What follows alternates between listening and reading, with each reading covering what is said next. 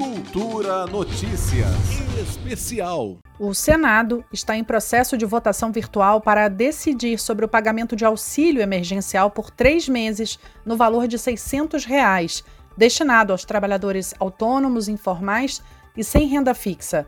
O presidente da Casa, Davi Alcolumbre, confirmou a data da votação em postagem no Twitter na última sexta-feira. Lembrando que Alcolumbre continua se recuperando depois de ter sido diagnosticado com o novo coronavírus. Quem tem comandado as sessões remotas é o vice-presidente senador Antônio Anastasia.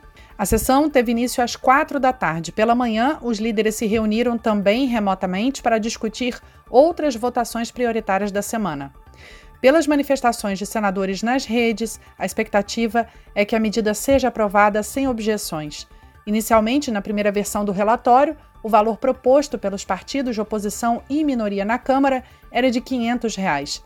Depois das negociações com o líder do governo, o deputado Vitor Hugo, o executivo, que tinha proposto inicialmente 200 reais, decidiu aumentar para 600 e a proposta foi aprovada na Câmara dos Deputados na última quinta-feira.